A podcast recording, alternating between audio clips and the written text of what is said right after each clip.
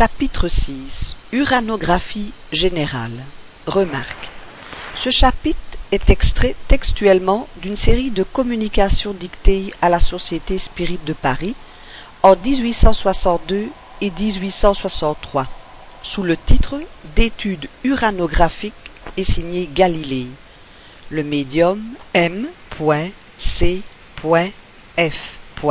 Fait de la remarque. L'espace et le temps. Point 1. Plusieurs définitions de l'espace ont été données. La principale est celle-ci. L'espace est l'étendue qui sépare deux corps.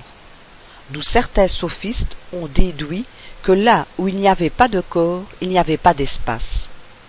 C'est sur quoi des docteurs en théologie se sont basés pour établir que l'espace était nécessairement fini, alléguant que des corps limités en certain nombre ne sauraient former une suite infinie, et que là où les corps s'arrêtaient, l'espace s'arrêtait aussi. On a encore défini l'espace, le lieu où se meuvent les mondes, le vide où agit la matière, etc. Laissons dans les traités où elles reposent toutes ces définitions, qui ne définissent rien. L'espace est un de ces mots qui représentent une idée primitive et axiomatique, évidente par elle-même, et que les diverses définitions qu'on en peut donner ne servent qu'à obscurcir. Nous savons tous ce que c'est que l'espace, et je ne veux qu'établir son infinité afin que nos études ultérieures n'aient aucune barrière s'opposant aux investigations de notre vue.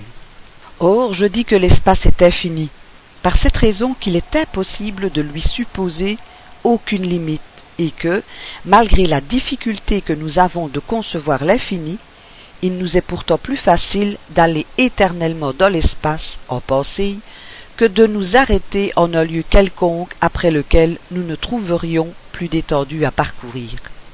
Pour nous figurer autant qu'il est en nos facultés bornées, l'infinité de l'espace, supposons que partant de la Terre, perdue au milieu de l'infini, vers un point quelconque de l'univers, et cela avec la vitesse prodigieuse de l'étincelle électrique qui franchit des milliers de lieues à chaque seconde, à peine avons-nous quitté ce globe qu'ayant parcouru des millions de lieues, nous nous trouvons en un lieu d'où la Terre ne nous apparaît plus que sous l'aspect d'une pâle étoile. Un instant après, en suivant toujours la même direction, nous arrivons vers les étoiles lointaines que vous distinguez à peine de votre station terrestre. Et de là, non seulement la Terre est entièrement perdue pour nos regards dans les profondeurs du ciel, mais encore votre Soleil, même dans sa splendeur, est éclipsé par l'étendue qui nous sépare de lui. Animés toujours de la même vitesse de l'éclair, nous franchissons ces systèmes de mondes à chaque pas que nous avançons dans l'étendue, des îles de lumière éthérées, des voies stellifères, des parages somptueux où Dieu a semé les mondes avec la même profusion qu'il a semé les plantes dans les prairies terrestres. Or, il y a à peine quelques minutes que nous marchons, et déjà des centaines de millions et de millions de lieues nous séparent de la terre. Des milliards de mondes ont passé sous nos regards, et pourtant, écoutez, nous n'avons pas en réalité avancé d'un seul pas dans l'univers. Si nous continuons pendant des années, des siècles, des milliers de siècles, des millions de périodes cent fois séculaires et incessamment avec la même vitesse de l'éclair, nous n'aurons pas avancé davantage. Et cela de quelque côté que nous allions, et vers quelque point que nous nous dirigions, depuis ce grès invisible que nous avons quitté et qui s'appelle la Terre. Voilà ce que c'est que l'espace. Point 2. Le temps, comme l'espace, est un mot défini par lui-même. On s'en fait une idée plus juste en établissant sa relation avec le tout infini. Le temps est la succession des choses. Il est lié à l'éternité de la même manière que ces choses sont liées à l'infini. Supposons-nous à l'origine de notre monde à cette époque primitive où la terre ne se balançait pas encore sous la divine impulsion. En un mot, au commencement de la Genèse. Là, le temps n'est pas encore sorti du mystérieux berceau de la nature, et nul ne peut dire à quelle époque de siècle nous sommes, puisque le balancier des siècles n'est pas encore en mouvement. Mais silence, la première heure d'une terre isolée sonne au tèbre éternel. La planète se meut dans l'espace, et dès lors, il y a soir et matin. Au-delà de la terre, l'éternité reste impassible et immobile, quoique le temps marche pour bien d'autres mondes. Sur la terre, le temps la remplace, et pendant une suite déterminée de générations, on comptera les ans et les siècles. Transportons-nous maintenant au dernier jour de ce monde, à l'heure où, courbée sous le poids de la vétusté, la terre s'effacera du livre de vie pour n'y plus reparaître. Ici, la succession des événements s'arrête, les mouvements terrestres qui mesuraient le temps s'interrompent, et le temps finit avec eux. Cette simple exposition des choses naturelles qui donnent naissance au temps, le nourrissent et le laissent s'éteindre, suffit pour montrer que, vu du point où nous devons nous placer pour nos études, le temps est une goutte d'eau qui tombe du nuage dans la mer et dont la chute est mesurée. Autant de mondes dans la vaste étendue, autant de temps divers et incompatibles. En dehors des mondes, l'éternité seule remplace ces successions éphémères et remplit paisiblement de sa lumière immobile l'immensité des cieux. Immensité sans bornes et éternité sans limite, telles sont les deux grandes propriétés de la nature universelle. L'œil de l'observateur qui traverse, sans jamais rencontrer d'arrêt, les distances incommensurables de l'espace et celui du géologue qui remonte au-delà des limites des âges ou qui descend dans les profondeurs de l'éternité béante, où ils se perdront un jour, agissent de concert, chacun dans sa voie, pour acquérir cette double notion de l'infini, étendue et durée. Or, en conservant cet ordre d'idées, il nous sera facile de concevoir que le temps, n'étant que le rapport des choses transitoires, et dépendant uniquement des choses qui se mesurent, si, prenant les siècles terrestres pour unité, nous les entassions milliers sur milliers pour en former un nombre colossal, ce nombre ne représentera jamais qu'un point dans l'éternité. De même que les milliers de lieux joués aux milliers de lieux ne sont qu'un point dans l'étendue. Ainsi, par exemple, les siècles étant en dehors de la vie éthérée de l'âme, nous pourrions écrire un nombre aussi long que l'équateur terrestre, et nous supposer vieillis de ce nombre de siècles, sans qu'en réalité notre âme compte un jour de plus. Et, en ajoutant à ce nombre indéfinissable des siècles, une série longue, comme d'ici au soleil, de nombres semblables, ou plus considérables encore, et nous imaginant vivre pendant la succession prodigieuse de périodes séculaires représentées par l'addition de tels nombres, lorsque nous parviendrions au terme, l'entassement incompréhensible de siècles qui pèseraient sur nos têtes serait comme s'il n'était pas. Il resterait toujours devant nous l'éternité tout entière. Le temps n'est qu'une mesure relative de la succession des choses transitoires. L'éternité n'est susceptible d'aucune mesure au point de vue de la durée. Pour elle, il n'y a ni commencement ni fin. Tout est présent pour elle. Si des siècles de siècles sont moins qu'une seconde par rapport à l'éternité, qu'est-ce que la durée de la vie humaine? Point 3. Au premier abord, rien ne paraît si profondément varié, si essentiellement distinct que ces diverses substances qui composent le monde. Parmi les objets que l'art ou la nature font journellement passer sous nos regards, en est-il d'eux qui accusent une identité parfaite ou seulement une parité de composition?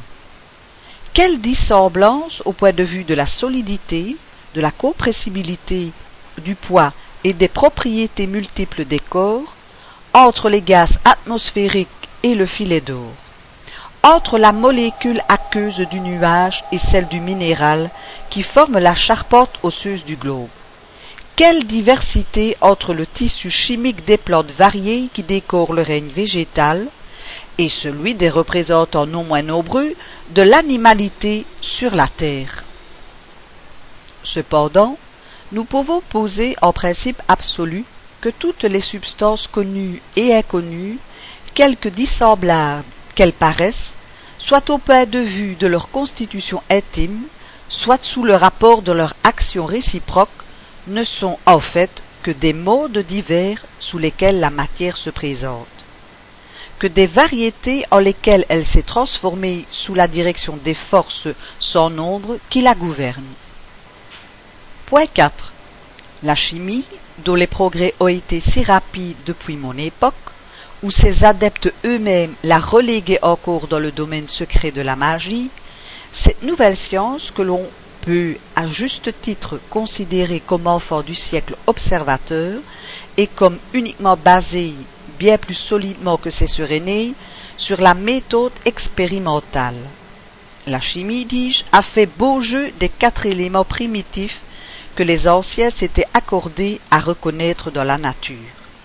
Elle a montré que l'élément terrestre n'est que la combinaison de substances diverses variées à l'infini, que l'air et l'eau sont également décomposables et le produit d'un certain nombre d'équivalents de gaz, que le feu, loin d'être lui aussi un élément principal, n'est qu'un état de la matière résultant du mouvement universel auquel elle est soumise, et d'une combustion sensible ou latente.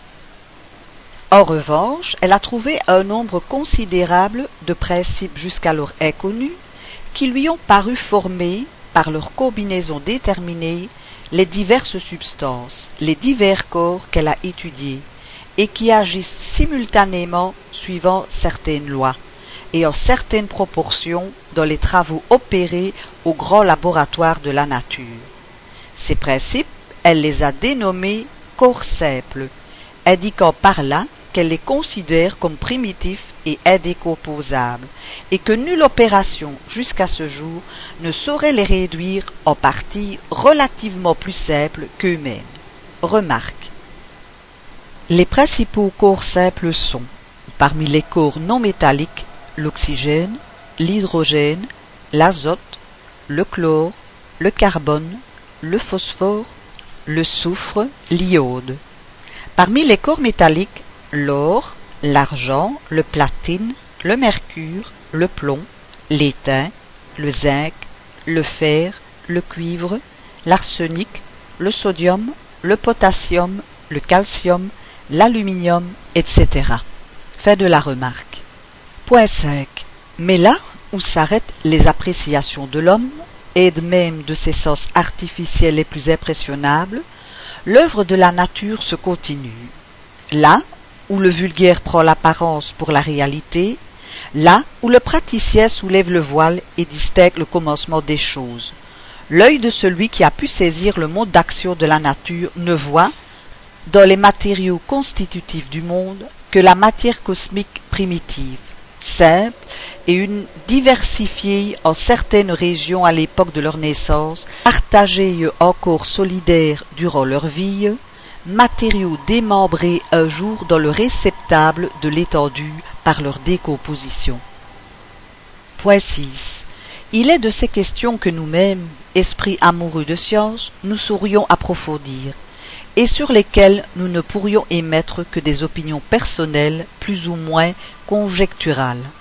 Sur ces questions, je me tairai, ou je justifierai ma manière de voir, mais celle-ci n'est pas de ce nombre, à ceux donc qui seraient tentés de ne voir dans mes paroles qu'une théorie hasardée, je dirais embrassez s'il est possible dans un regard investigateur la multiplicité des opérations de la nature, et vous reconnaîtrez que, si l'on n'admet pas l'unité de la matière, il est impossible d'expliquer, je ne dirais pas seulement les soleils et les sphères, mais, sans aller si loin, la germination d'une graine sous terre ou la production d'un insecte.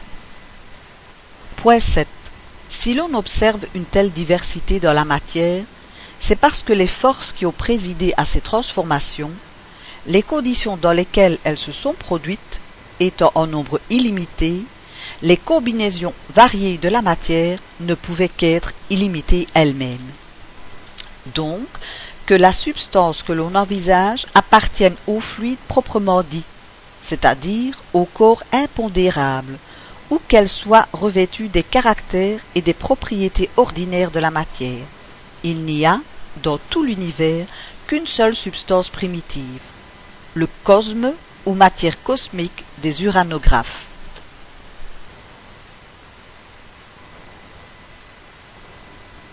Les lois et les forces. Point 8. Si l'un de ces êtres inconnus qui consument leur existence éphémère au fond des régions ténébreuses de l'océan, si l'un de ces polygastriques, l'une de ces néréides, misérables animalcules qui ne connaissent de la nature que les poissons ichthyophages et les forêts sous-marines, recevait tout à coup le don de l'intelligence, la faculté d'étudier son monde et d'établir sur ses appréciations un raisonnement conjectural étendu à l'universalité des choses, quelle idée se formerait-il de la nature vivante qui se développe en son milieu et du monde terrestre qui n'appartient pas au champ de ses observations? Si, maintenant, par un effet merveilleux de sa nouvelle puissance, ce même être parvenait à s'élever au-dessus de ces ténèbres éternelles, à la surface de la mer, non loin des rivages opulents d'une île à la végétation splendide, au soleil fécond, dispensateur d'une bienfaisante chaleur. Quel jugement porterait-il alors sur cette théorie anticipée de la création universelle, théorie qui l'effacerait bientôt par une appréciation plus large, mais relativement encore aussi incomplète que la première? Telle est, aux hommes, l'image de votre science toute spéculative. Remarque, telle est aussi la situation des négateurs du monde des esprits, lorsque, après avoir dépouillé leur enveloppe charnelle, les horizons de ce monde se déroulent à leurs yeux. Ils comprennent alors le vide des théories par lesquelles ils prétendaient tout expliquer par la matière seule. Cependant, ces horizons ont encore pour eux des mystères qui ne se dévoilent que successivement, à mesure qu'ils s'élèvent par l'épuration. Mais, dès leur premier pas dans ce monde nouveau, ils sont forcés de reconnaître leur aveuglement et combien ils étaient loin de la vérité. Fin de la remarque. Point 9. Lors donc que je viens traiter ici la question des lois et des forces qui régissent l'univers, moi, qui ne suis, comme vous, qu'un être relativement ignorant au prix de la science réelle, malgré l'apparente supériorité que me donne sur mes frères de la terre la possibilité d'étudier des questions naturelles qui leur sont interdites dans leur position, mon but est seulement de vous exposer la notion générale des lois universelles, sans expliquer en détail le monde d'action et la nature des forces spéciales qui en dépendent. Point 10. Il est un fluide éthéré qui remplit l'espace et pénètre les corps. Ce fluide, c'est l'éther ou matière cosmique primitive, génératrice du monde et des êtres. À l'éther sont inhérentes les forces qui ont présidé aux métamorphoses de la matière, les lois immuables et nécessaires qui régissent le monde. Ces formes multiples, indéfiniment variées suivant les combinaisons de la matière, localisées suivant les masses, diversifiées dans leur monde d'action suivant les circonstances et les milieux, sont connues sur la Terre sous les noms de pesanteur, cohésion, affinité, attraction, magnétisme, électricité active. Les mouvements vibratoires de l'agent sont connus sous ceux de son, chaleur, lumière, etc. En d'autres mondes, elles se présentent sous d'autres aspects, offrent d'autres caractères inconnus à celui-ci, et dans l'immense étendue des cieux, des forces en nombre indéfini se sont développées sur une échelle inimaginable dont nous sommes aussi peu capables d'évaluer la grandeur que le crustacé au fond de l'océan, ne l'est d'embrasser l'universalité des phénomènes terrestres. Remarque. Nous rapportons tout à ce que nous connaissons, et nous ne comprenons pas plus ce qui échappe à la perception de nos sens que l'aveugle nez ne comprend les effets de la lumière et l'utilité des yeux. Il se peut donc qu'en d'autres milieux, le fluide cosmique ait des propriétés, des combinaisons dont nous n'avons aucune idée, des effets appropriés à des besoins qui nous sont inconnus, donnant lieu à des perceptions nouvelles ou à d'autres mondes de perception. Nous ne comprenons pas, par exemple, qu'on puisse voir sans les yeux du corps et sans la lumière. Mais qui nous dit qu'il n'existe pas d'autres agents que la lumière auxquels sont affectés des organismes spéciaux? La vue somnambulique, qui n'est arrêtée ni par la distance, ni par les obstacles matériels, ni par l'obscurité, nous en offre un exemple.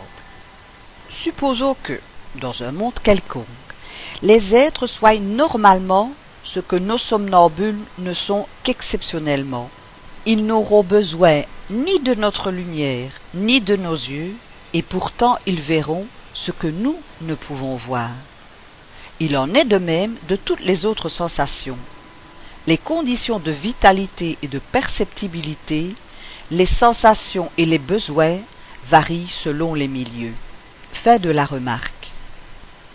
Or, de même qu'il n'y a qu'une seule substance simple, primitive, génératrice de tous les corps, mais diversifiée dans ses combinaisons, de même toutes ces forces dépendent d'une loi universelle diversifiée dans ses effets, et qui, dans les décrets éternels, a été souverainement imposée à la création pour en constituer l'harmonie et la stabilité. Point 11. La nature n'est jamais opposée à elle-même. Le blason de l'univers n'a qu'une devise unité, variété. En remontant l'échelle des mondes, on trouve l'unité d'harmonie et de création, en même temps qu'une variété infinie dans cet immense parterre d'étoiles. En parcourant les degrés de la vie, depuis le dernier des êtres jusqu'à Dieu, la grande loi de continuité se fait reconnaître. En considérant les forces en elles-mêmes, on peut en former une série dont la résultante se confondant avec la génératrice est la loi universelle. Vous ne sauriez apprécier cette loi dans toute son étendue, puisque les forces qui la représentent dans le champ de vos observations sont restreintes et limitées. Cependant, la gravitation et l'électricité peuvent être regardées comme une large application de la loi primordiale qui règne par-delà les cieux. Toutes ces forces sont éternelles, nous expliquerons ce mot, et universelles comme la création. Étant inhérentes au fluide cosmique, elles agissent nécessairement en tout et partout, modifiant leur action par leur simultanéité ou leur succession. Prédominant ici s'effaçant plus loin, puissante et active en certains points, latente ou secrète en d'autres, mais finalement préparant, dirigeant, conservant et détruisant les mondes dans leurs diverses périodes de vie, gouvernant les travaux merveilleux de la nature en quelque point qu'ils s'exécutent, assurant à jamais l'éternelle splendeur de la création. La création première. Point 12. Après avoir considéré l'univers sous les points de vue généraux de sa composition, de ses lois et de ses propriétés, nous pouvons porter nos études sur le monde de formation qui donna le jour au monde et aux êtres. Nous descendrons ensuite à la création de la Terre en particulier et à son état actuel dans l'universalité des choses, et de là, prenant ce globe pour point de départ et pour unité relative, nous procéderons à nos études planétaires et sidérales. Point 13. Si nous avons bien compris le rapport, ou plutôt l'opposition de l'éternité avec le temps, si nous nous sommes familiarisés avec cette idée, que le temps n'est qu'une mesure relative de la succession des choses transitoires, tandis que l'éternité est essentiellement une immobile et permanente, et qu'elle n'est susceptible d'aucune mesure au point de vue de la durée, nous comprenons que pour elle il n'y a ni commencement ni fin. D'un autre côté, si nous nous faisons une juste idée, quoique nécessairement bien faible, de l'infinité de la puissance divine, nous comprendrons comment il est possible que l'univers ait toujours été et soit toujours. Du moment où Dieu fut, ces perfections éternelles parlèrent. Avant que les temps fussent nés, l'éternité incommensurable reçut la parole divine et fonda l'espace, éternel comme elle. Point 14. Dieu, étant par sa nature de toute éternité, a créé de toute éternité, et cela ne pouvait être autrement. Car, à quelque époque lointaine que nous reculions imagination les limites supposées de la création, il restera toujours au-delà de cette limite une éternité. Pesez bien cette pensée, une éternité durant laquelle les divines hypostases, les volitions infinies, eussent été ensevelies dans une muette léthargie inactive et inféconde, une éternité de mort apparente pour le Père éternel, qui donne la vie aux êtres, de mutisme indifférent pour le Verbe qui les gouverne, de stérilité froide et égoïste pour l'esprit d'amour et de vivification. Comprenons mieux la grandeur de l'action divine et sa perpétuité sous la main de l'être absolu. Dieu, c'est le soleil des êtres, c'est la lumière du monde. Or, l'apparition du soleil donne instantanément naissance à des flots de lumière qui vont se répandant de toutes parts dans l'étendue. De même l'univers, né de l'éternel, remonte aux périodes inimaginables de l'infini de durée, au fiat lux du commencement. La création première, point 15. Le commencement absolu des choses remonte donc à Dieu leur apparition successive dans le domaine de l'existence constitue l'ordre de la création perpétuelle. Quel mortel saurait dire les magnificences inconnues et superbement voilées sous la nuit des âges qui se développèrent en ces temps antiques, où nulle des merveilles de l'univers actuel n'existait. À cette époque primitive, où la voix du Seigneur s'étant fait entendre, les matériaux qui devaient dans l'avenir s'assembler symétriquement et d'eux-mêmes pour former le temps de la nature, se trouvèrent soudain au sein des vides infinis. Lorsqu'à cette voix mystérieuse, que chaque créature vénère et chérit comme celle d'une mère, des notes harmonieusement variées se produisirent pour aller vibrer ensemble et moduler le concert des vastes cieux. Le monde, à son berceau, ne fut point établi dans sa virilité et dans sa plénitude de vie. Non, le pouvoir créateur ne se contredit jamais, et, comme toute chose, l'univers naquit enfant. Revêtu des lois mentionnées plus haut, et de l'impulsion initiale inhérente à sa formation même, la matière cosmique primitive donna successivement naissance à des tourbillons, à des agglomérations de ce fluide diffus, à des amas de matière nébuleuse qui se divisèrent eux-mêmes et se modifièrent à l'infini pour enfanter, dans les régions incommensurables de l'étendue, divers centres de création simultanée ou successives. En raison des forces qui prédominèrent sur l'un ou sur l'autre, et des circonstances ultérieures qui présidèrent à leur développement, ces centres primitifs devinrent les foyers d'une vie spéciale. Les uns, moins disséminés dans l'espace et plus riches en principes et en forces agissantes, commencèrent dès lors leur vie astrale particulière. Les autres, occupant une étendue illimitée, ne grandirent qu'avec une extrême lenteur, ou se divisèrent de nouveau en d'autres centres secondaires. Point 16. En nous reportant à quelques millions de siècles seulement au-dessus de l'époque actuelle, notre Terre n'existe pas encore. Notre système solaire lui-même n'a pas encore commencé les évolutions de la vie planétaire. Et cependant déjà de splendides soleils illuminent les terres. Déjà des planètes habitées donnent la vie et l'existence à une multitude d'êtres qui nous ont précédés dans la carrière humaine. Les productions opulentes d'une nature inconnue et les phénomènes merveilleux du ciel développe sous d'autres regards les tableaux de l'immense création. Que dis-je? Déjà des splendeurs ne sont plus, qui jadis ont fait palpiter le cœur d'autres mortels sous la pensée de l'infini puissant. Et nous, pauvres petits êtres qui venons après une éternité de vie, nous nous croyons contemporains de la création. Encore une fois, Comprenons mieux la nature. Sachons que l'éternité est derrière nous comme devant, que l'espace est le théâtre d'une succession et d'une simultanéité inimaginables de création.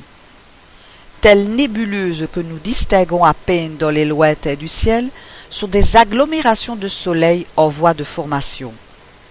Telles autres sont des voies lactées de mondes habités. D'autres, enfin, le siège de catastrophes ou de dépérissement. Sachons que de même que nous sommes placés au milieu d'une infinité de mondes, de même nous sommes au milieu d'une double infinité de durées antérieures et ultérieures, que la création universelle n'est point bornée à nous, et que nous ne pouvons appliquer ce mot à la formation isolée de notre petit globule. La création universelle. Point 17. Après être remonté, autant qu'il est en notre faiblesse, vers la source cachée d'où découlent les mondes comme les gouttes d'eau du fleuve, considérons la marche des créations successives et de leur développement sériel. La matière cosmique primitive renfermait les éléments matériels fluidiques et vitaux de tous les univers qui déroulent leur magnificence devant l'éternité.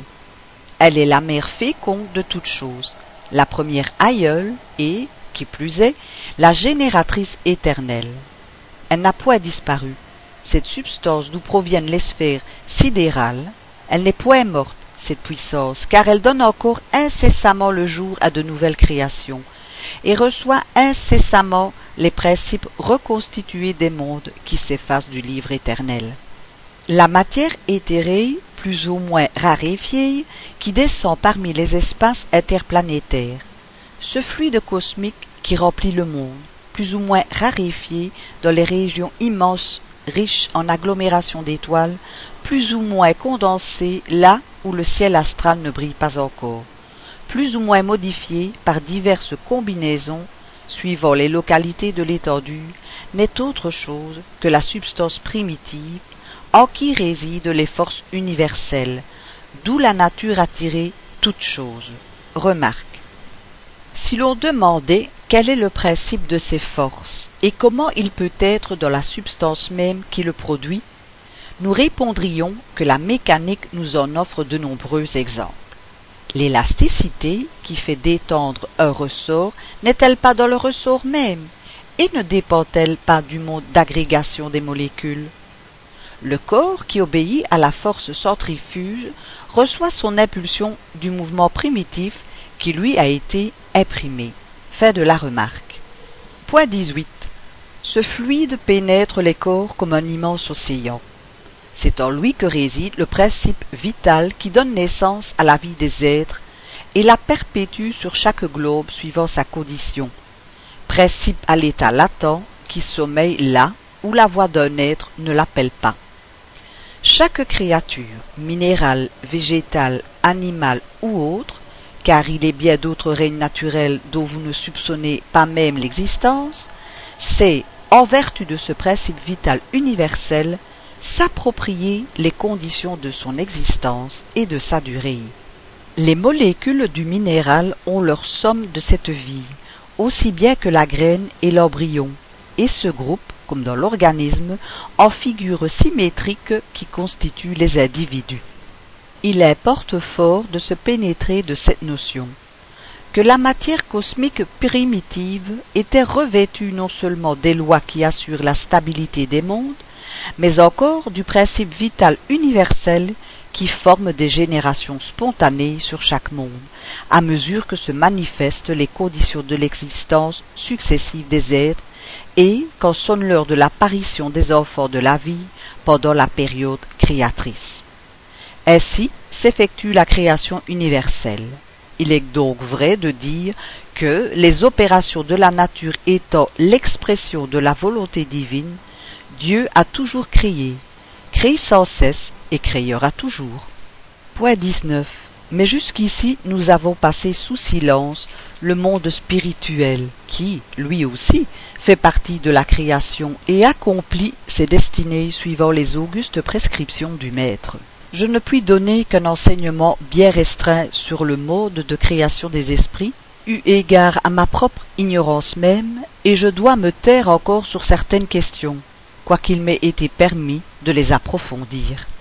À ceux qui sont religieusement désireux de connaître et qui sont humbles devant Dieu, je dirais, en les suppliant eux-mêmes de ne baser aucun système prématuré sur mes paroles. L'esprit n'arrive point à recevoir l'illumination divine qui lui donne en même temps que le libre arbitre et la conscience, la notion de ses hautes destinées, sans avoir passé par la série divinement fatale des êtres inférieurs, parmi lesquels s'élabore lentement l'œuvre de son individualité. C'est seulement à dater du jour où le Seigneur imprime sur son front son auguste type que l'esprit prend rang parmi les humanités. Encore une fois, ne bâtissez point sur mes paroles vos raisonnements, si tristement célèbres dans l'histoire de la métaphysique. Je préférerais mille fois me taire sur des questions aussi élevées au-dessus de nos méditations ordinaires, plutôt que de vous exposer à dénaturer le sens de mon enseignement, et à vous enfoncer, par ma faute, dans les dédales inextricables du déisme ou du fatalisme. Les soleils et les planètes. Point 20. Or, il arriva qu'en un point de l'univers, perdu parmi les myriades de mondes, la matière cosmique se condensa sous la forme d'une immense nébuleuse.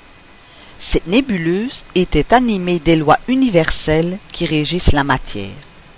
En vertu de ces lois, et notamment de la force moléculaire d'attraction, elle revêtit la figure d'un sphéroïde, la seule que puisse revêtir primitivement une masse de matière isolée dans l'espace. Le mouvement circulaire produit par la gravitation rigoureusement égale de toutes les zones moléculaires vers le centre modifia bientôt la sphère primitive pour la conduire de mouvement en mouvement vers la forme lenticulaire. Nous parlons de l'ensemble de la nébuleuse. Les soleils et les planètes. Point 21. De nouvelles forces surgirent à la suite de ce mouvement de rotation. La force centripète et la force centrifuge. La première tendant à réunir toutes les parties au centre, la seconde tendant à les en éloigner. Or, le mouvement s'accélérant à mesure que la nébuleuse se condense et son rayon augmentant à mesure qu'elle approche de la forme lenticulaire, la force centrifuge, incessamment développée par ces deux causes, prédomina bientôt sur l'attraction centrale. De même qu'un mouvement trop rapide de la fronde embrise la corde et laisse échapper au loin le projectile, ainsi la prédominance de la force centrifuge détacha le cercle équatorial de la nébuleuse et de cet anneau forma une nouvelle masse isolée de la première mais néanmoins soumise à son empire. Cette masse a conservé son mouvement équatorial qui, modifié, devint son mouvement de translation autour de l'astre solaire. De plus, son nouvel état lui donne un mouvement de rotation autour de son propre centre. Point 22. La nébuleuse génératrice qui donna naissance à ce nouveau monde s'est condensée et a repris la forme sphérique. Mais la chaleur primitive, développée par ces mouvements divers, ne s'affaiblissant qu'avec une extrême lenteur, le phénomène que nous venons de décrire se reproduira souvent et pendant une longue période, tant que cette nébuleuse ne sera pas devenue assez dense, assez solide pour opposer une résistance efficace aux modifications de forme que lui imprime successivement son mouvement de rotation. Elle n'aura donc pas donné naissance à un seul astre, mais à des centaines de mondes détachés du foyer central, issus d'elle par le monde de formation mentionné plus haut. Or, chacun de ces mondes, revêtu comme le monde primitif des forces naturelles qui président à la création des univers, engendrera dans la suite de nouveaux globes gravitant désormais autour de lui, comme il gravite concurremment avec ses frères autour du foyer de leur existence et de leur vie. Chacun de ces mondes sera un soleil, centre d'un tourbillon de planètes successivement échappées de son équateur. Ces planètes recevront une vie spéciale, particulière, quoique dépendantes de leur astre générateur. Point 23. Les planètes sont ainsi formées de masses de matière condensée, mais non encore solidifiées, détachées de la masse centrale par l'action de la force centrifuge, et prenant, en vertu des lois du mouvement, la forme sphéroïdale plus ou moins elliptique selon le degré de fluidité qu'elles ont conservé. L'une de ces planètes sera la Terre, qui, avant d'être refroidie et revêtue d'une croûte solide, donnera naissance à la Lune, par le même mode de formation astrale auquel elle doit sa propre existence. La Terre, désormais inscrite au livre de vie, berceau de créatures dont la faiblesse est protégée sous l'aile de la divine providence, corde nouvelle sur la harpe infinie qui doit vibrer en son lieu dans le concert universel des mondes. Les satellites. Point 24. Avant que les masses planétaires aient atteint un degré de refroidissement suffisant pour en opérer la solidification, des masses plus petites, véritables globules liquides, se sont détachées de quelques-unes dans le plan équatorial, plan dans lequel la force centrifuge est la plus grande, et en vertu des mêmes lois ont acquis un mouvement de translation autour de leur planète génératrice, comme il en a été de celle-ci autour de leur astre générateur. C'est ainsi que la Terre a donné naissance à la Lune, dont la masse, moins considérable, a dû subir un refroidissement plus prompt. Or, les lois et les forces qui présidèrent à son détachement de l'équateur terrestre et son mouvement de translation dans ce même plan agirent de telle sorte que ce monde, au lieu de revêtir la forme sphéroïde, prit celle d'un globe ovoïde, c'est-à-dire ayant la forme allongée d'un œuf, dont le centre de gravité serait fixé à la partie inférieure. Point 25.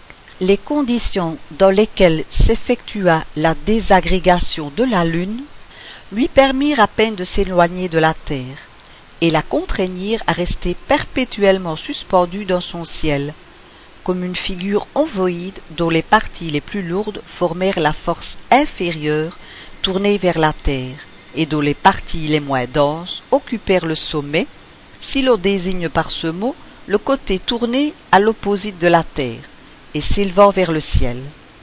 C'est ce qui fait que cet astre nous présente continuellement la même face. Il peut être assimilé pour mieux faire comprendre son état géologique, à un globe de liège dont la base tournée vers la Terre serait formée de plomb. De là, deux natures essentiellement distinctes à la surface du monde lunaire. L'une, sans nulle analogie possible avec le nôtre, car les corps fluides et éthérés lui sont inconnus. L'autre, légère, relativement à la Terre, puisque toutes les substances les moins denses se portèrent sur cet hémisphère. La première, perpétuellement tournée vers la Terre, sans eau et sans atmosphère, si ce n'est que quelquefois, aux limites de cet hémisphère subterrestre, l'autre, riche en fluide, perpétuellement opposée à notre monde. Remarque. Cette théorie de la Lune, entièrement nouvelle, explique, par la loi de la gravitation, la raison pour laquelle cet astre présente toujours la même face à la Terre.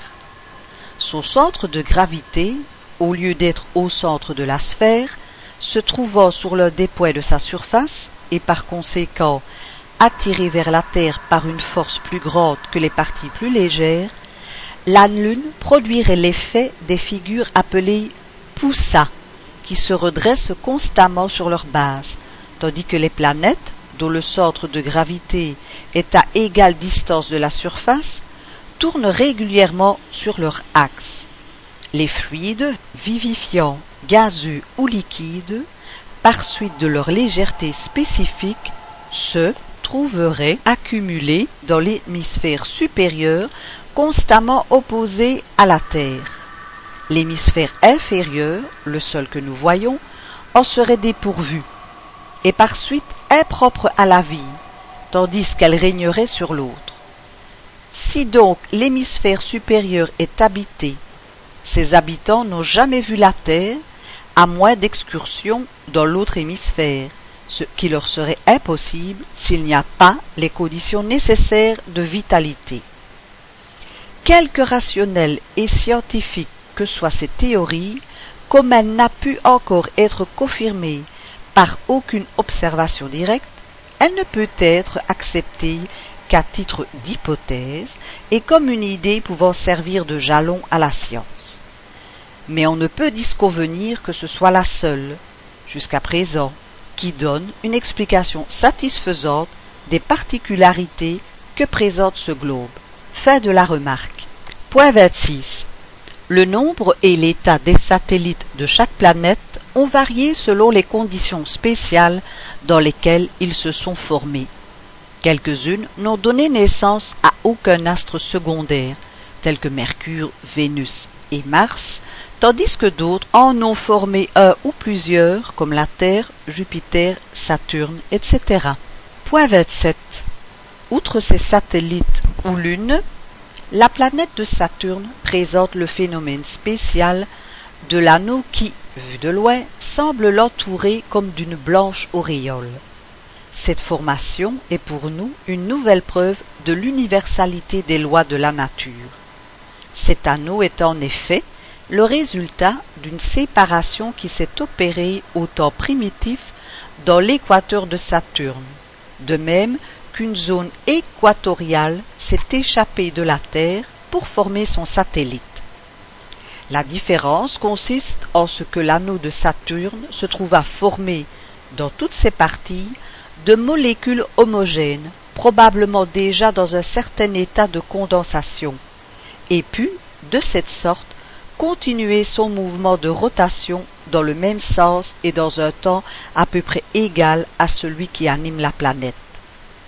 Si l'un des points de cet anneau avait été plus dense qu'un autre, une ou plusieurs agglomérations de substances se seraient subitement opérées, et Saturne aurait compté plusieurs satellites de plus. Depuis le temps de sa formation, cet anneau s'est solidifié ainsi que les autres corps planétaires. Les comètes. Point 28. Astres errants plus encore que les planètes qui ont conservé la dénomination étymologique, les comètes seront les guides qui nous aideront à franchir les limites du système auquel appartient la Terre, pour nous porter vers les régions lointaines de l'étendue sidérale. Mais avant d'explorer, à l'aide de ces voyageuses de l'univers, les domaines célestes, il sera bon de faire connaître, autant qu'il est possible, leur nature intrinsèque et leur rôle dans l'économie planétaire. Point 29. On a souvent vu dans ces astres chevelus des mondes naissants, élaborant dans leur chaos primitif les conditions de vie et d'existence qui se donnaient en partage aux terres habitées. D'autres se sont imaginés que ces corps extraordinaires étaient des mondes à l'état de destruction, et leur apparence singulière fut pour beaucoup le sujet d'appréciations erronées sur leur nature, de telle sorte qu'il n'est pas jusqu'à l'astrologie judiciaire qui n'en ait fait des présages de malheur envoyés par les décrets providentiels à la terre étonnée et tremblante. Point 30. La loi de variété est appliquée avec une si grande profusion dans les travaux de la nature qu'on se demande comment les naturalistes, astronomes ou philosophes ont élevé tant de systèmes pour assimiler les comètes aux astres planétaires, et pour ne voir en elles que des astres à un degré plus ou moins grand de développement ou de caducité. Les tableaux de la nature devaient amplement suffire. Cependant, pour éloigner de l'observateur le souhait de rechercher des rapports qui n'existent pas, et laisser aux comètes le rôle modeste mais utile d'astres errants servant d'éclaireurs pour les empires solaires. Car les corps célestes dont il s'agit sont tout autres que les corps planétaires. Ils n'ont point, comme eux, la destination de servir de séjour aux humanités. Ils vont successivement de soleil en soleil, s'enrichissant parfois en route de fragments planétaires réduits à l'état de vapeur, puiser à leur foyer les principes vivifiants et rénovateurs qu'ils déversent sur les mondes terrestres. voir chapitre 9, numéro 12. Point 31. Si, lorsqu'un de ces astres s'approche de notre petit globe, pour en traverser l'orbite et retourner à son apogée situé à une distance incommensurable du Soleil, nous le suivions par la pensée, pour visiter avec lui les contrées sidérales. Nous franchirions cette étendue prodigieuse de matière éthérée qui sépare le Soleil des étoiles les plus voisines, et, observant les mouvements combinés de cet astre que l'on croirait égaré dans le désert de l'infini, nous trouverions là encore une preuve éloquente de l'universalité des lois de la nature, qui s'exercent à des distances que l'imagination la plus active peut à peine concevoir. Là, la forme elliptique prend la forme parabolique, et la marche se ralentit au point de ne parcourir que quelques mètres dans le même temps qu'à son périgée elle parcourait plusieurs milliers de lieues. Peut-être un soleil plus puissant, plus important que celui qu'elle vient de quitter, usera-t-il envers cette comète d'une attraction prépondérante et la recevra-t-il au rang de ses propres sujets? Et alors les enfants, étonnés de votre petite terre, en attendront en vain le retour qu'ils avaient pronostiqué par des observations incomplètes. Dans ce cas, nous dont la pensée a suivi la comète errante en ces régions inconnues, nous rencontrerons alors une nouvelle nation introuvable pour les regards terrestres, inimaginable pour les esprits qui habitent la terre, inconcevable même à leur pensée, car elle sera le théâtre de merveilles inexplorées. Nous sommes parvenus au monde astral, dans ce monde éblouissant des vastes soleils qui rayonnent dans l'espace infini, et qui sont les fleurs brillantes du parterre magnifique de la création. Arrivés là, nous saurons seulement ce que c'est que la Terre. La Voie lactée. Point 32. Pendant les belles nuits étoilées et sans lune, chacun a pu remarquer cette lueur blanchâtre qui traverse le ciel d'une extrémité à l'autre, et que les anciens avaient surnommée Voie lactée, à cause de son apparence laiteuse. Cette lueur diffuse a été longuement explorée par l'œil du télescope dans les temps modernes. Et ce chemin de poudre d'or ou ce ruisseau de lait de l'antique mythologie s'est transformé en un vaste champ de merveilles inconnues. Les recherches des observateurs ont amené à la connaissance de sa nature et ont montré, là où le regard égaré ne rencontrait qu'une faible clarté, des millions de soleils plus lumineux et plus importants que celui qui nous éclaire. Point 33. La Voie lactée, en effet, est une campagne semée de fleurs solaires ou planétaires qui brillent dans sa vaste étendue. Notre Soleil et tous les corps qui l'accompagnent font partie de ces globes rayonnants dont se compose la Voie lactée. Mais, malgré ses dimensions gigantesques relativement à la Terre et à la grandeur de son empire, il n'occupe cependant qu'une place inappréciable dans cette vaste création. On peut compter une trentaine de millions de soleils semblables à lui qui gravitent en cette immense région, éloignés chacun les uns des autres de plus de cent mille fois le rayon de l'orbite terrestre. Remarque plus de trois trillions quatre cents billions de lieues. Fait de la remarque. Point 34. On peut juger par cette approximation de l'étendue de cette région sidérale et de la relation qui unit notre système à l'universalité des systèmes qui l'occupent. On peut juger également de l'exiguïté du domaine solaire et a fortiori du néant de notre petite Terre. Que serait-ce donc si l'on considérait les êtres qui le peuplent? Je dis du néant, car nos déterminations s'appliquent non seulement à l'étendue matérielle, physique des corps que nous étudions, ce serait peu, mais encore et surtout à leur état moral d'habitation, au degré qu'ils occupent dans l'éternelle hiérarchie des êtres. La création s'y montre dans toute sa majesté, créant et propageant tout autour du monde solaire et dans chacun des systèmes qui l'entourent de toutes parts, les manifestations de la vie et de l'intelligence. Point 35. On connaît de cette manière la position occupée par notre Soleil ou par la Terre dans le monde des étoiles. Ces considérations acquerront un plus grand poids encore si l'on réfléchit à l'état même de la Voie lactée qui, dans l'immensité des créations sidérales, ne représente elle-même qu'un point insensible et inappréciable vu de loin, car elle n'est autre chose qu'une nébuleuse stellaire comme il en existe des milliers dans l'espace. Si elle nous paraît plus vaste et plus riche que d'autres, c'est par cette seule raison qu'elle nous entoure et se développe dans toute son étendue sous nos yeux, tandis que les autres, perdus dans des profondeurs insondables, se laissent à peine entrevoir. Point 36. Or, si l'on sait que la Terre n'est rien ou presque rien dans le système solaire, celui-ci rien ou presque rien dans la Voie lactée. Celle-ci, rien ou presque rien dans l'universalité des nébuleuses, et cette universalité elle-même, fort peu de choses au milieu de l'immense infini.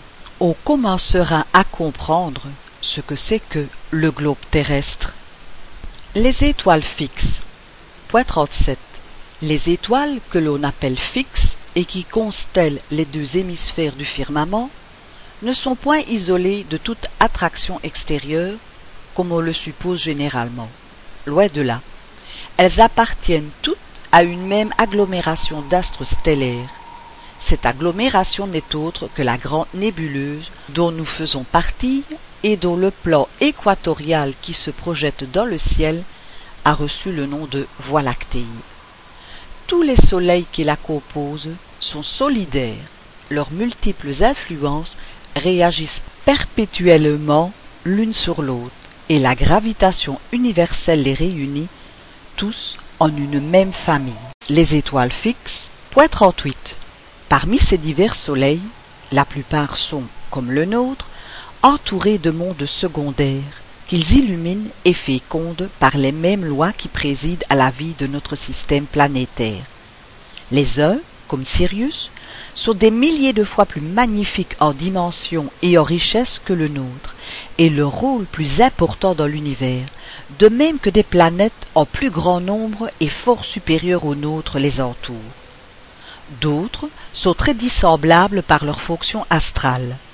C'est ainsi qu'un certain nombre de ces soleils, véritables jumeaux de l'ordre sidéral, sont accompagnés de leurs frères du même âge et forment, dans l'espace, des systèmes binaires auxquels la nature a donné des fonctions tout autres que celles qui appartiennent à notre Soleil. Remarque. C'est ce qu'on appelle en astronomie étoile double. Ce sont deux soleils dont l'un tourne autour de l'autre, comme une planète autour de son soleil. De quel étrange et magnifique spectacle doivent jouir les habitants des modes qui composent ces systèmes éclairés par un double soleil? Mais aussi Combien doivent y être différentes les conditions de la vitalité? Dans une communication donnée ultérieurement, l'esprit de Galilée ajoute Il y a même des systèmes plus compliqués dans lesquels différents soleils jouent, vis-à-vis l'un de l'autre, le rôle de satellite. Il se produit alors des effets de lumière merveilleux pour les habitants des globes qu'ils éclairent. D'autant plus que, malgré leur rapprochement apparent, des mondes habités peuvent circuler entre eux et recevoir tour à tour les ondes de lumière diversement colorées dont la réunion recompose la lumière blanche. Fin de la remarque.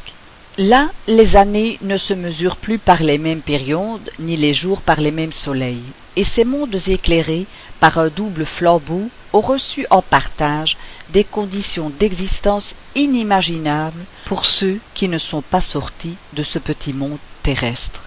D'autres astres, sans cortège, privés de planètes, ont reçu les meilleurs éléments de l'habitabilité qui soient donnés à aucun.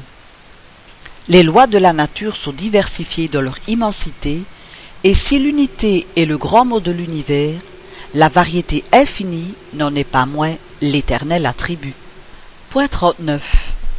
Malgré le nombre prodigieux de ces étoiles et de leurs systèmes, malgré les distances incommensurables qui les séparent, elles n'en appartiennent pas moins toutes à la même nébuleuse stellaire que les regards des plus puissants télescopes peuvent à peine traverser, et que les conceptions les plus hardies de l'imagination peuvent à peine franchir. Nébuleuse qui, néanmoins, n'est qu'une unité dans l'ordre des nébuleuses qui composent le monde astral. Point 40. Les étoiles que l'on appelle fixes ne sont point immobiles dans l'étendue. Les constellations que l'on a figurées sur la voûte du firmament ne sont pas des créations symboliques réelles. La distance de la Terre et la perspective sous laquelle on mesure l'univers depuis cette station sont les deux causes de cette double illusion d'optique. Voir chapitre 5, numéro 12. Point 41.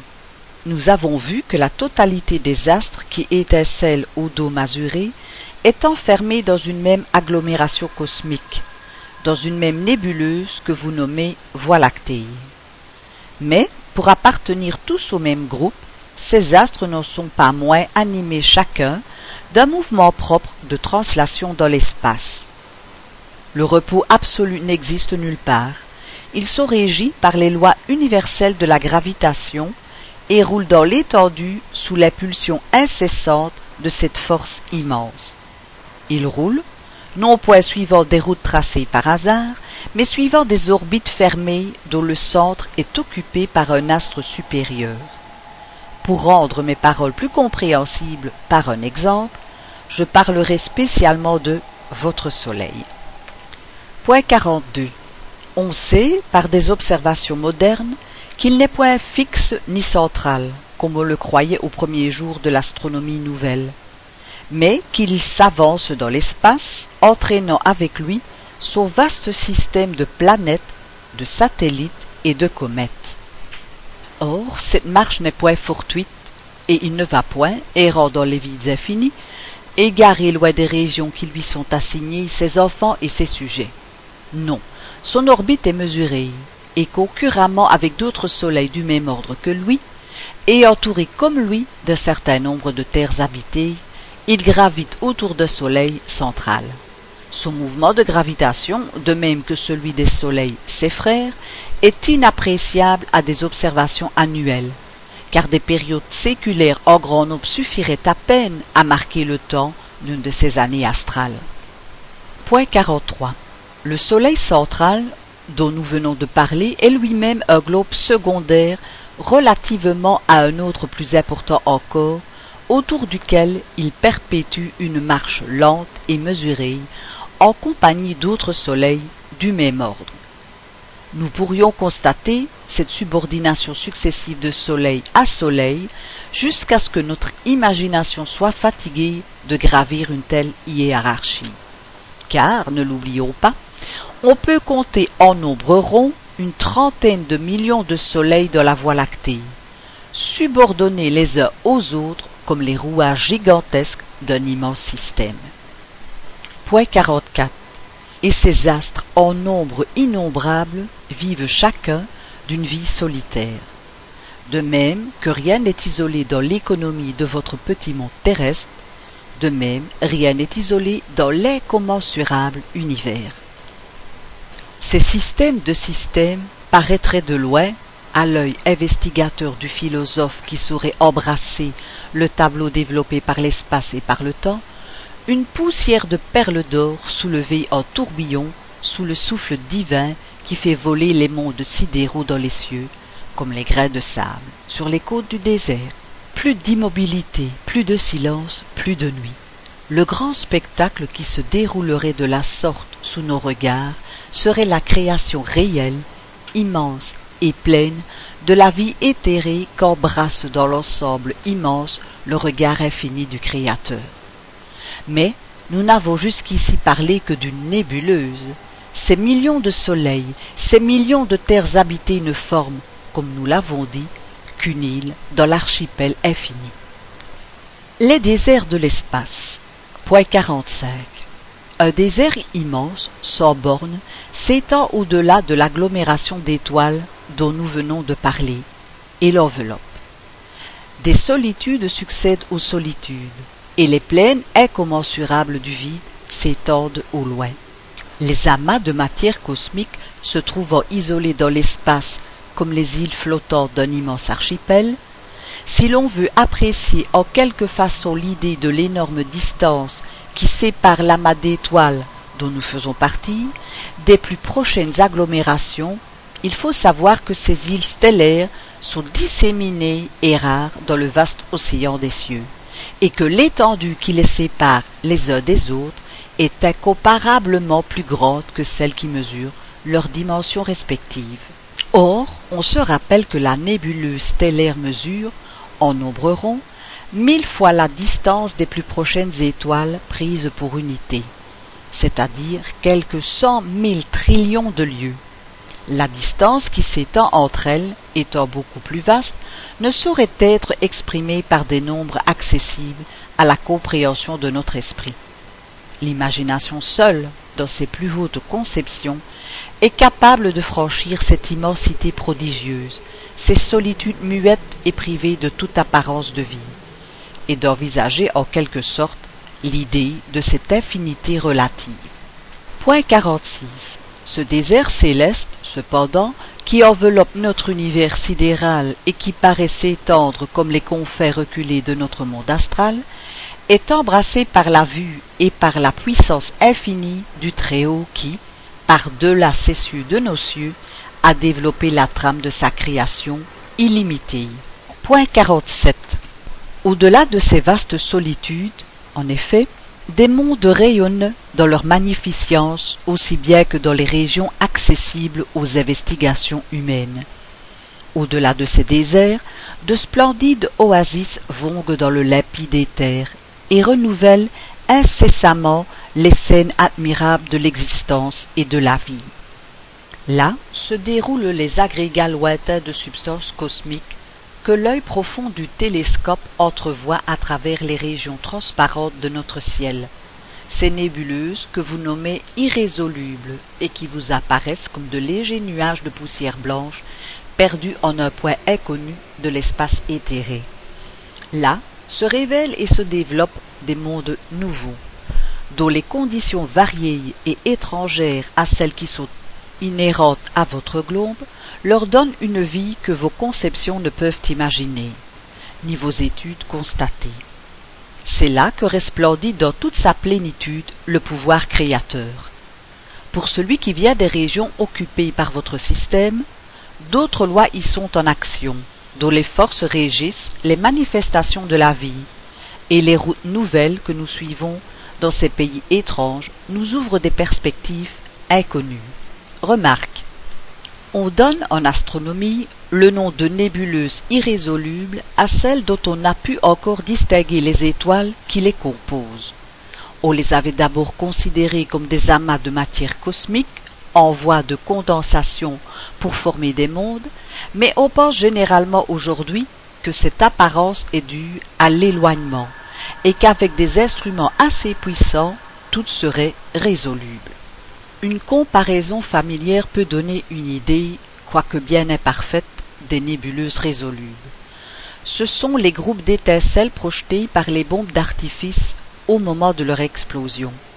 Chacune de ces étincelles nous représentera une étoile, et l'ensemble sera la nébuleuse, ou groupe d'étoiles réunies sur un point de l'espace et soumise à une loi commune d'attraction et de mouvement. Vues à une certaine distance, ces étincelles se distinguent à peine, et leur groupe a l'apparence d'un petit nuage de fumée. Cette comparaison ne serait pas exacte s'il s'agissait de matière cosmique condensée. Notre Voie lactée est une de ces nébuleuses. Elle compte près de 30 millions d'étoiles au Soleil, qui n'occupe pas moins de quelques centaines de trillions de lieues d'étendue, et cependant ce n'est pas la plus grande. Supposons seulement une moyenne de vingt planètes habitées circulant autour de chaque soleil. Cela ferait environ six cents millions de mondes pour notre seul groupe. Si nous pouvions nous transporter de notre nébuleuse dans une autre, nous y serions comme au milieu de notre voie lactée mais avec un ciel étoilé de tout autre aspect. Et celle-ci, malgré ses dimensions colossales par rapport à nous, nous apparaîtrait dans le lointain comme un petit flocon lenticulaire perdu dans l'infini. Mais avant d'atteindre la nouvelle nébuleuse, nous serions comme le voyageur qui quitte une ville et parcourt un vaste pays inhabité avant d'atteindre une autre ville. Nous aurions franchi des espaces incommensurables dépourvus d'étoiles et de mondes, ce que Galilée appelle les déserts de l'espace. À mesure que nous avancerions, nous verrions notre nébuleuse fuir derrière nous, diminuant d'étendue à nos yeux, en même temps que, devant nous, se présenterait celle vers laquelle nous nous dirigeons, de plus en plus distincte, semblable à la masse d'étincelles de la bombe d'artifice. En nous transportant par la pensée dans les régions de l'espace, par-delà l'archipel de notre nébuleuse, nous verrons tout autour de nous des millions d'archipels semblables et de formes diverses, renfermant chacun des millions de soleils et des centaines de millions de mondes habités. Tout ce qui peut nous identifier avec l'immensité de l'étendue et la structure de l'univers est utile à l'élargissement des idées, si rétrécies par les croyances vulgaires. Dieu grandit à nos yeux à mesure que nous comprenons mieux la grandeur de ses œuvres et notre infimité. Nous sommes loin, comme on le voit, de cette croyance implantée par la Genèse mosaïque qui fait de notre petite terre imperceptible la création principale de Dieu et de ses habitants les seuls objets de sa sollicitude. Nous comprenons la vanité des hommes qui croient que tout a été fait pour eux dans l'univers, et de ceux qui osent discuter l'existence de l'être suprême. Dans quelques siècles, on s'étonnera qu'une religion faite pour glorifier Dieu l'ait rabaissé à de si mesquines proportions, et qu'elle ait repoussé, comme étant la conception de l'esprit du mal, les découvertes qui ne pouvaient qu'augmenter notre admiration pour sa toute-puissance en nous initiant au mystère grandiose de la création. On s'en étonnera plus encore quand on saura qu'elles ont été repoussées parce qu'elles devaient émanciper l'esprit des hommes et ôter la prépondérance à ceux qui se disaient les représentants de Dieu sur la terre. Fin de la remarque. Succession éternelle des mondes. Point 48. Nous avons vu qu'une seule loi primordiale et générale a été donnée à l'univers pour en assurer la stabilité éternelle, et que cette loi générale est perceptible à nos sens par plusieurs actions particulières que nous nommons forces directrices de la nature. Nous allons montrer aujourd'hui que l'harmonie du monde entier, considérée sous le double aspect de l'éternité et de l'espace, est assurée par cette loi suprême. En effet, si nous remontons à l'origine première des primitives agglomérations de substances cosmiques, nous remarquons que déjà, sous l'empire de cette loi, la matière subit les transformations nécessaires qui l'amènent du germe au fruit mûr, et que sous l'impulsion des forces diverses nées de cette loi, elle parcourt l'échelle de ces révolutions périodiques. D'abord centre fluidique des mouvements, ensuite générateur des mondes, plus tard noyau central et attractif des sphères qui ont pris naissance en son sein. Nous savons déjà que ces lois président à l'histoire du cosmos. Ce qu'il importe de savoir maintenant, c'est qu'elles président également à la destruction des astres, car la mort n'est pas seulement une métamorphose de l'être vivant, mais encore une transformation de la matière inanimée. Et s'il est vrai de dire, dans le sens littéral, que la vie seule est accessible à la faute de la mort, il est aussi juste d'ajouter que la substance doit en toute nécessité subir les transformations inhérentes à sa constitution. Point 50. Voici un monde qui, depuis son berceau primitif, a parcouru toute l'étendue des années que son organisation spéciale lui permettait de parcourir. Le foyer intérieur de son existence s'est éteint. Ses éléments propres ont perdu leur vertu première. Les phénomènes de la nature, qui réclamaient pour leur production la présence et l'action des forces dévolues à ce monde, ne peuvent se présenter désormais parce que le levier de leur activité n'a plus le point d'appui qui lui donnait toute sa force. Or, pensera-t-on que cette terre éteinte et sans vie va continuer de graviter dans les espaces célestes sans but et passer comme une cendre inutile dans le tourbillon des cieux? Pensera-t-on qu'elle reste inscrite au livre de la vie universelle lorsqu'elle n'est plus qu'une lettre morte dénuée de sens? Non. Les mêmes lois qui l'ont élevée au-dessus du chaos ténébreux et qui l'ont gratifiée des splendeurs de la vie, les mêmes forces qui l'ont gouverné pendant les siècles de son adolescence, qui ont affermi ses premiers pas dans l'existence et qui l'ont conduite à l'âge mûr et à la vieillesse, vont présider à la désagrégation de ces éléments constitutifs pour les rendre au laboratoire où la puissance créative puise sans cesse les conditions de la stabilité générale. Ces éléments vont retourner à cette masse commune de l'éther pour s'assimiler à d'autres corps ou pour régénérer d'autres soleils. Et cette mort ne sera pas un événement inutile à cette terre ni à ses sœurs. Elle renouvellera, dans d'autres régions, d'autres créations d'une nature différente, et là où des systèmes de monde se sont évanouis, renaîtra bientôt un nouveau parterre de fleurs plus brillantes et plus parfumées. Point 51. Ainsi, l'éternité réelle et effective de l'univers est assurée par les mêmes lois qui dirigent les opérations du temps. Ainsi, les mondes succèdent aux mondes, les soleils au soleil, sans que l'immense mécanisme des vastes cieux soit jamais atteint dans ces gigantesques ressorts. Là où vos yeux admirent de splendides étoiles sous la voûte des nuits, là où votre esprit contemple des rayonnements magnifiques qui resplendissent sous de lointains espaces, depuis longtemps le doigt de la mort a éteint ces splendeurs, depuis longtemps le vide a succédé à ces éblouissements et reçu même de nouvelles créations encore inconnues. L'immense éloignement de ces astres par lequel la lumière qui nous envoie met des milliers d'années à nous parvenir, fait que nous recevons seulement aujourd'hui les rayons qu'ils nous ont envoyés longtemps avant la création de la Terre, et que nous les admirerons encore pendant des milliers d'années après leur disparition réelle. Remarque. C'est là un effet du temps que la lumière met à traverser l'espace. Sa vitesse étant de 70 000 lieues par seconde, elle nous arrive du Soleil en 8 minutes 13 secondes. Il en résulte que, si un phénomène se passe à la surface du Soleil, nous ne l'apercevons que huit minutes plus tard, et par la même raison, nous le verrons encore huit minutes après sa disparition. Si, en raison de son éloignement, la lumière d'une étoile met mille ans à nous parvenir, nous ne verrons cette étoile que mille ans après sa formation voir pour l'explication et la description complète de ce phénomène la revue Spirit de mars et mai 1867, pages 93 et 151. Compte rendu de l'humaine par Camille Flammarion. Fait de la remarque. Que sont les six mille ans de l'humanité historique devant les périodes séculaires? Des secondes dans vos siècles? Que sont vos observations astronomiques devant l'état absolu du monde? L'ombre éclipsée par le soleil. Point 52.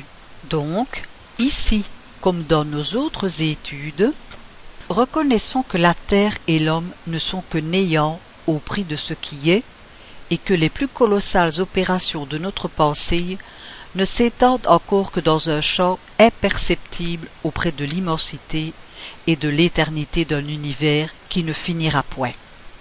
Et quand ces périodes de notre immortalité auront passé sur notre tête, quand l'histoire actuelle de la Terre nous apparaîtra comme une ombre vaporeuse au fond de notre souvenir, que nous aurons habité pendant des siècles innommés ces divers degrés de notre hiérarchie cosmologique, que les domaines les plus lointains des âges futurs auront été parcourus par d'innombrables pérégrinations, nous aurons devant nous la succession illimitée des mondes et l'immobile éternité pour perspective. La vie universelle. Point 53. Cette immortalité des âmes, dont le système du monde physique est la base, a paru imaginaire aux yeux de certains penseurs prévenus. Ils l'ont ironiquement qualifiée d'immortalité voyageuse, et n'ont pas compris qu'elle seule était vraie devant le spectacle de la création. Cependant, il est possible d'en faire comprendre toute la grandeur, je dirais presque toute la perfection. Point 54. Que les œuvres de Dieu soient créées pour la pensée et l'intelligence, que les mondes soient le séjour d'êtres qui les contemplent et qui découvrent sous leur voile la puissance et la sagesse de celui qui les forma. Cette question n'est plus douteuse pour nous. Mais que les âmes qui les peuplent soient solidaires, c'est ce qu'il importe de connaître. Point 55. L'intelligence humaine, en effet, à peine à considérer ces globes radieux qui scintillent dans l'étendue comme de simples masses de matière inertes et sans vie. Elle a peine à songer qu'il y a, dans ces régions lointaines, de magnifiques crépuscules et des nuits splendides, des soleils féconds et des jours pleins de lumière, des vallées et des montagnes où les productions multiples de la nature ont développé toute leur pompe luxuriante. Elle a peine à s'imaginer, dis-je, que le spectacle divin où l'âme peut se tremper comme dans sa propre vie soit dépouillé de l'existence et privé de tout être pesant qui puisse le connaître. Point 56. Mais à cette idée éminemment juste de la création, il faut ajouter celle de l'humanité solidaire, et c'est en cela que consiste le mystère de l'éternité future. Une même famille humaine a été créée dans l'universalité des mondes, et les liens d'une fraternité encore inappréciée de votre part ont été donnés à ces mondes. Si ces astres qui s'harmonisent dans leur vaste système sont habités par des intelligences, ce n'est point par des êtres inconnus les uns aux autres, mais bien par des êtres marqués au front de la même destinée, qui doivent se rencontrer momentanément suivant leur fonction de vie, et se retrouver suivant leur mutuelle sympathie. C'est la grande famille des esprits qui peuple les terres célestes. C'est le grand rayonnement de l'esprit divin qui embrasse l'étendue des cieux et qui reste comme type primitif et final de la perfection spirituelle. Point 57. Par quelle étrange aberration a-t-on cru devoir refuser à l'immortalité les vastes régions de l'éther? Quand on l'a renfermé dans une limite inadmissible et dans une dualité absolue? Le vrai système du monde devait-il donc précéder la vraie doctrine dogmatique? Et la science, la théologie? Celle-ci s'égarera-t-elle tant que sa base se posera sur la métaphysique? La réponse est faite et nous montre que la nouvelle philosophie s'assoira triomphante sur les ruines de l'ancienne parce que sa base se sera élevée victorieuse sur les anciennes erreurs. Diversité des mondes. Point 58. Vous nous avez suivis dans nos excursions célestes et vous avez visité avec nous les régions immenses de l'espace. Sous nos regards, les soleils ont succédé aux soleils, les systèmes aux systèmes, les nébuleuses aux nébuleuses. Le panorama splendide de l'harmonie du cosmos s'est déroulé devant nos pas, et nous avons reçu un avant-goût de l'idée de l'infini que nous ne pouvons comprendre dans toute son étendue que suivant notre perfectibilité future. Les mystères de l'éther ont dévoilé leur énigme, jusqu'ici indéchiffrable, et nous avons conçu au moins l'idée de l'universalité des choses.